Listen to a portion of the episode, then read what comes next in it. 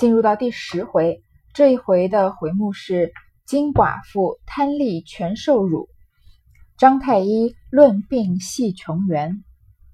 话说金荣因人多势众，又兼贾瑞勒令，赔了不是，给秦钟磕了头。宝玉方才不吵闹了。大家散了学，金荣回到家中，越想越气，说：“秦钟不过是贾蓉的小舅子，又不是贾家的子孙。”复学读书也不过和我一样，他因仗着宝玉和他好，他就目中无人。他既是这样，就该行些正经事，人也没得说。他素日又和宝玉鬼鬼祟祟的，只当人都是瞎子，看不见。今日他又去勾搭人，偏偏的撞在我眼睛里，就是闹出事来，我还怕什么不成？这个世界上有一种人。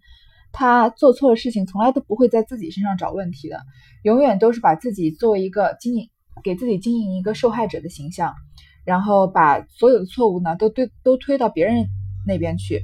这里的金融是这样，后面惜春也是这样子。嗯，其实我们生活中也有很多这样的人，嗯，所以遇到就是遇到了不好的事情，还是多首先多从自己身上找原因，对吧？但是金荣这里呢，因为他打架输了嘛，又去给秦钟磕头，磕了头，他就觉得自己受了屈辱了。回到家里啊，就越想越生气，就觉得秦钟跟我一样都不姓贾，对吧？他们都是呃复学读书的，就是依附着这个贾家的关系来读书的。他仗着宝玉跟他关系好呢，就目中无人。然后呢，如果他要因为这样子仗着宝玉跟他好呢，那他就行就做一些正经的事情，那别人也没有话好说。但是呢，他每天又跟宝玉鬼鬼祟祟的，意思就是说他们俩有这种同性的关系，把人都当成瞎子看不见。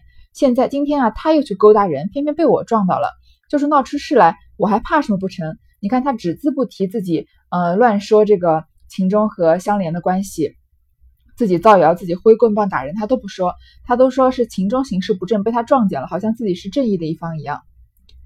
他母亲胡氏听见他咕咕嘟嘟的说，因问道。你又要争什么嫌弃？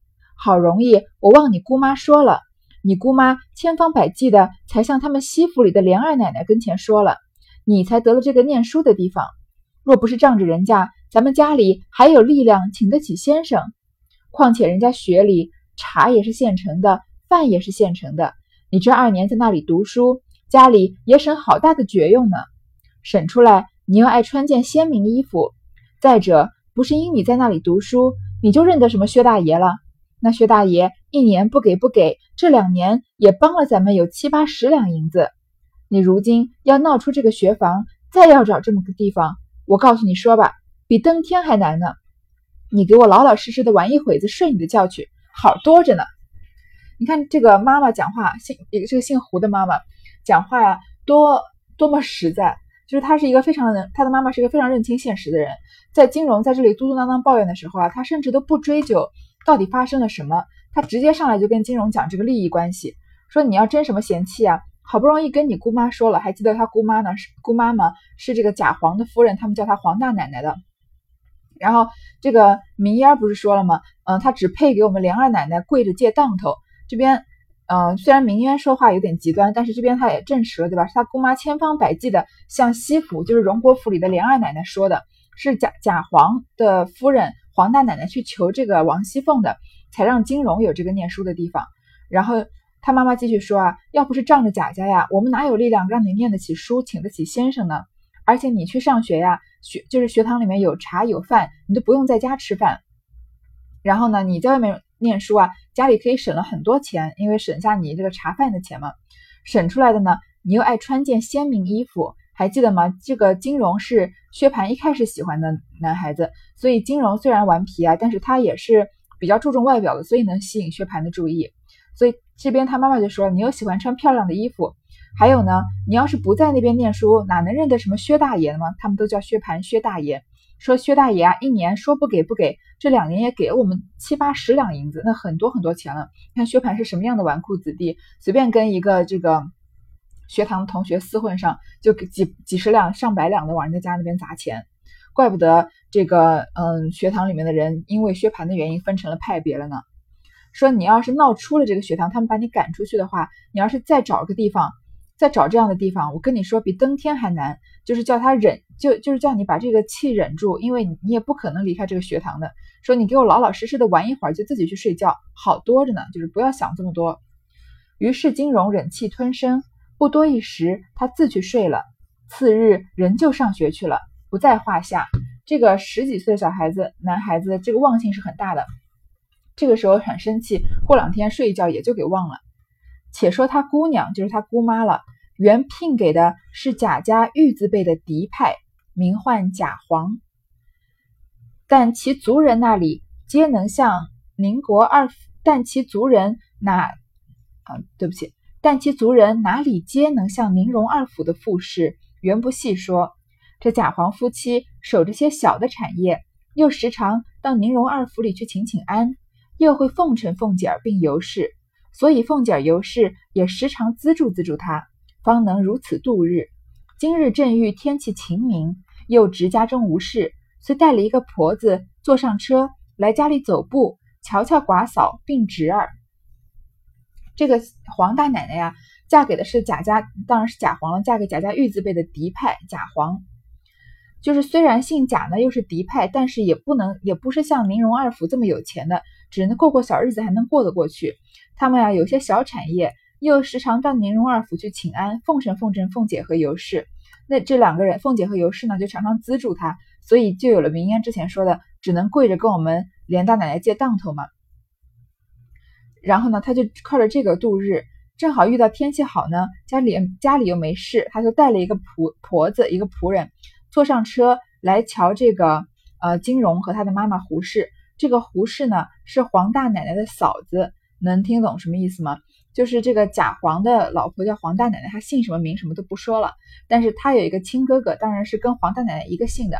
亲哥哥呢娶了这个胡姓胡的人，所以呃，这个啊，对不起啊，我重理一下，这个这个黄大奶奶肯定是姓金的，对吧？因为金荣姓金嘛。所以这个关系是这样子，贾黄是一个贾府的嫡派的呃玉字辈的，然后呢，他娶了一个姓金的人，这个人呢就是叫黄大奶奶奶，也就是金氏了。这个金氏也就是黄大奶奶呢，她有一个亲哥哥，这个亲哥哥呢又是金某某，对吧？他娶了一个姓胡的女人，就叫胡氏。然后这个他的哥哥这个金某某呢，很早就死了，然后胡氏这个就变成寡妇了，带着他的儿子金荣，然后就在外面住，这个能看得懂吧？所以这个。黄大奶奶姓金，她今天呢闲着没事就来看看她的寡嫂和她的侄儿。闲话之间，金荣的母亲偏提起昨日贾家学房里的那事，从头至尾一五一十都向他小姑子说了。这黄大奶奶不听则已，听了一时怒从心上起，说道：“这秦中小崽子是贾门的亲戚，难道荣儿不是贾门的亲戚？人都别推势力了，况且都做的是什么有脸的好事？”就是宝玉也犯不上像他到这个样。等我去到东府瞧瞧我们甄大奶奶，再向秦钟他姐姐说说，叫他评评这里。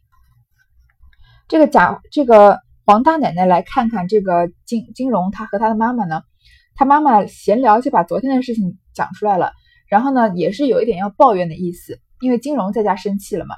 这黄大奶奶生气一听啊，就发起火来了。她可能也是性格比较冲动的人。然后就是，然后就觉得呀，这个金荣被秦钟亲戚被秦钟欺负了嘛。呃，我以前不知道在哪里读到过这样的一句话，好像是在明朝那些事吧。但是他也是引用的。他说一切的争论啊，到最后都是关于权力的争论。我觉得从听懂了这句话之后啊，以后的很多事情就忽然就豁然开朗了。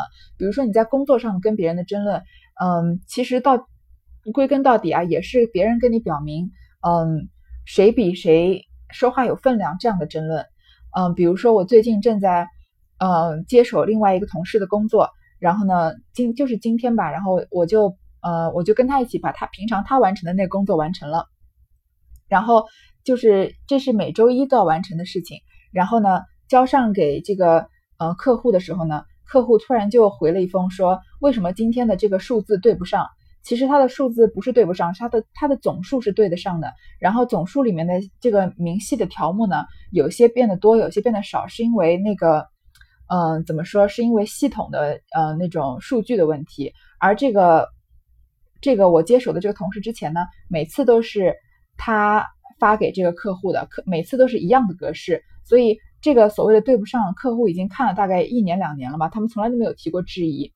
但是因为这次是由由我接手，我这个同事我们俩一起完成的，所以这个客户突然就回头质疑一下，然后我一开始觉得有点不高兴，想说为什么你这个时候要回头来问这个问题呢？后来你想通了也就知道了，因为你要接手一个同事的工作，那个旧人要走了嘛，你新人新加入的话，这个客户要树立这个威望，要让你知道这个他不是就是怎么说，你要让他让他满意是你工作的这个首要目标。所以他故意选在这一次，嗯，知道是由我一起协助完成的时候，回头来提出这个质疑，对吧？嗯，我现在要说这个呢，是因为这个黄大奶奶为什么生气啊？如果是金荣跟这个，嗯，贾宝玉打架，黄大奶奶不会这么生气的。而金荣是跟一个不姓贾的、跟贾家关系比较远的这个秦钟打架，然后还受了委屈，这就是等于说黄大奶奶的这个。呃，不是不就是不给黄大奶奶面子嘛，对吧？就就不管黄大奶奶有没有听到这个名言说，呃，跪着接当头的事情，在他看来，金荣被秦钟欺负了，都是他脸上挂不下去。还记得这个刘姥姥去先找周瑞家的，周瑞家的一方面想要还他人情，另一方面呢，也想在刘姥姥面前显示一下自己在主人面前有面子，对吧？所以这个黄大奶奶在这里的愤怒，你要这样子了解，她不是真正的为金荣生气。而是为自己生这个气，就说呀，这个秦钟小崽子是贾家的亲戚，我们蓉儿就不是吗？说人都不能这么势利，况且呀，这个做的也不是什么有脸的事。因为金荣回来讲的是金荣自己的这个版本嘛，所以他就说是，呃，当然是说秦钟在那边偷情啊什么的。所以贾皇奶这个黄大奶是这样听到的，就说就算是宝玉啊，也不也不至于啊，向着他到这个样，就说贾宝玉也不应该这么护着秦钟，因为一开始是只要鞠躬作揖嘛。现在后来是宝玉逼他磕头的，对吧？然后说等我去东府瞧一瞧甄大奶奶，甄大奶奶就是尤氏贾珍的老婆，再向秦钟他姐姐说说，就是秦可卿了，叫他们评评这个理。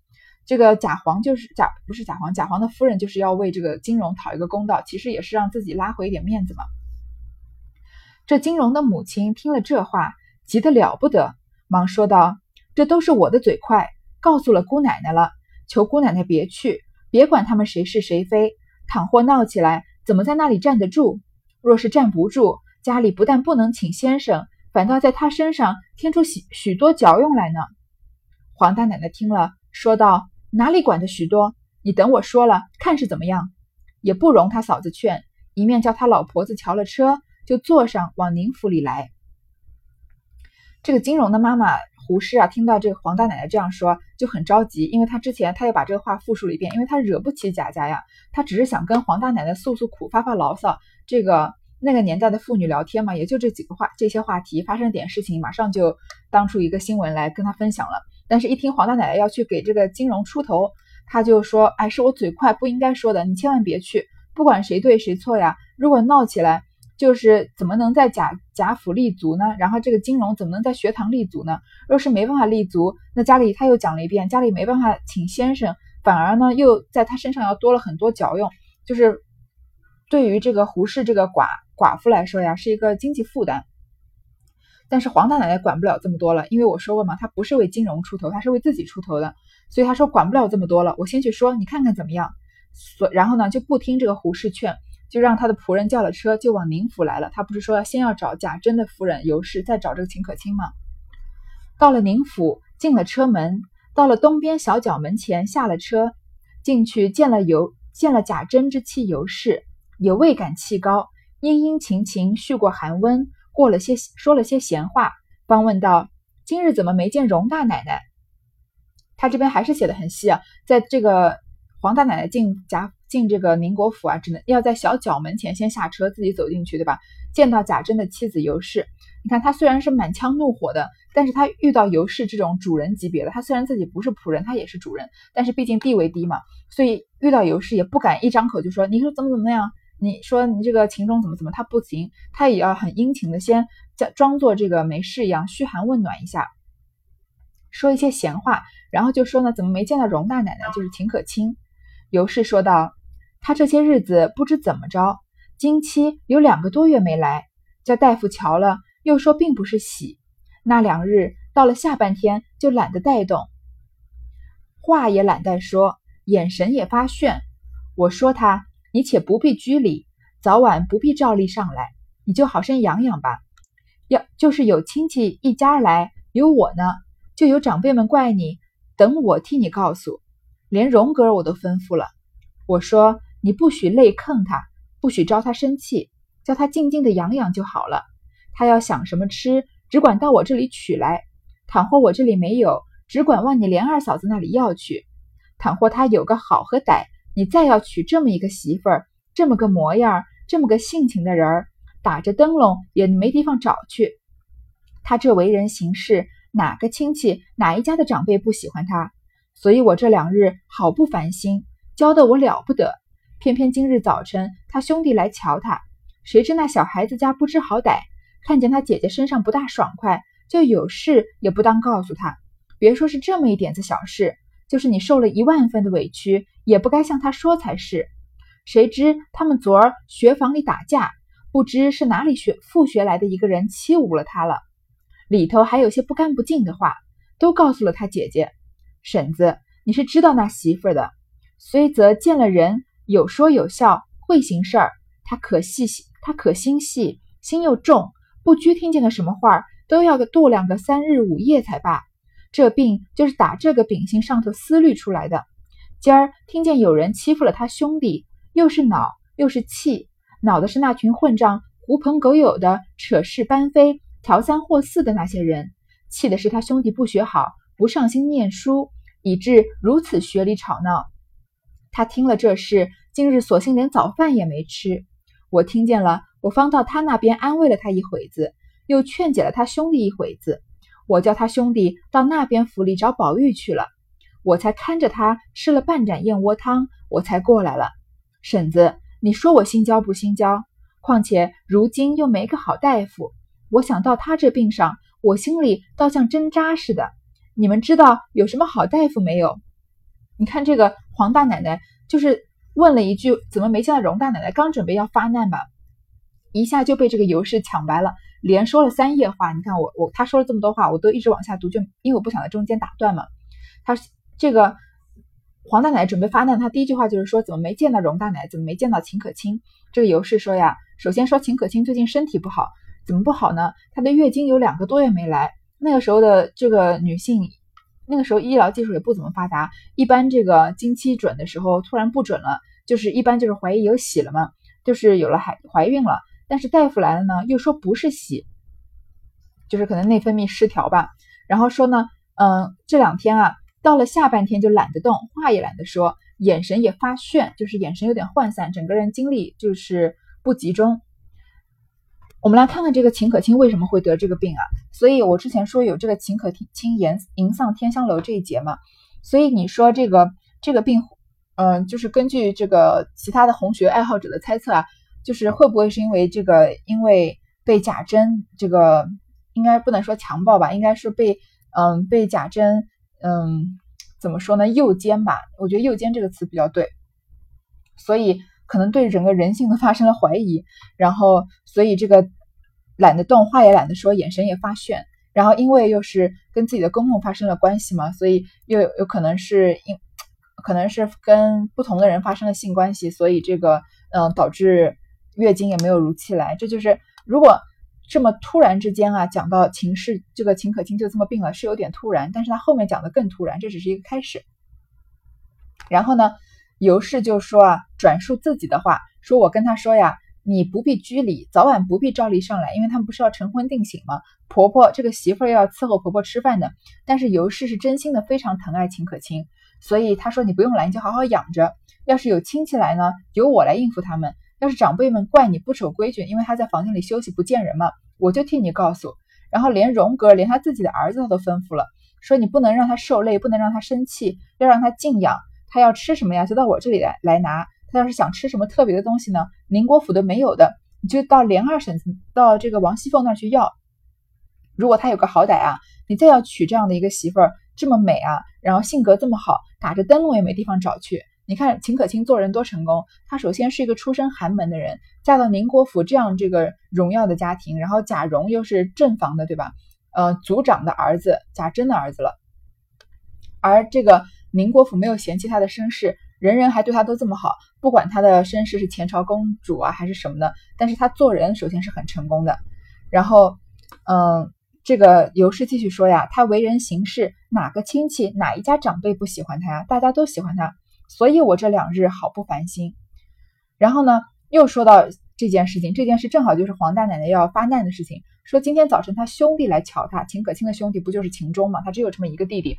说这个小孩子不知好歹，明明看他姐姐身体不舒服啊，有事情也不应该说的。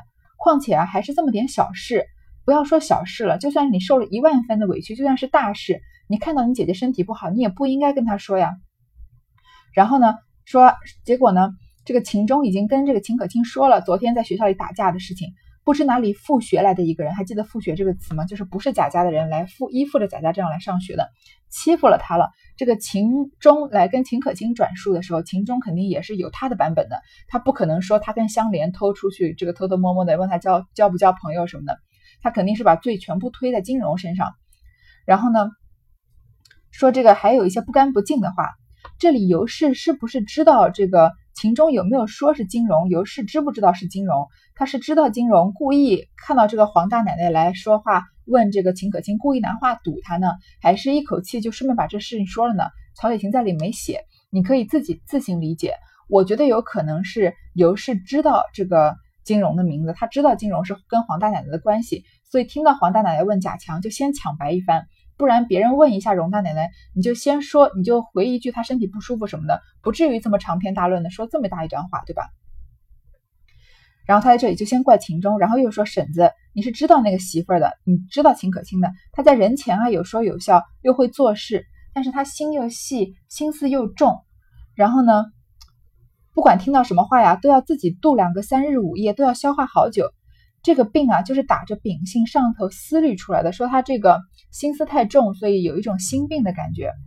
你看这个很正常嘛。一个人如果太过讨人喜欢、太过圆滑的话，那他自己心思是很肯定是很重的。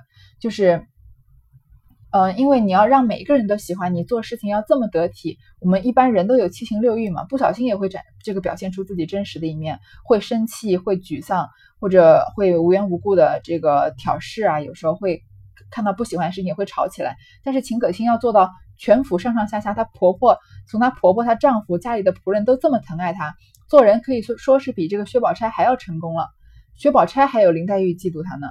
对吧？然后这个秦可卿这是人见人爱，连王熙凤这种没有什么朋友的人都跟他是最好的朋友，可见他心思这当当然是平常的心事很多的。如果再加上他跟贾珍有发生这件诱奸这件事情的话，那心思一定是更重了。他一个人是承担不了的，但他承担不了呢，人前又表现出没事一样，所以有心病啊也就不奇怪了。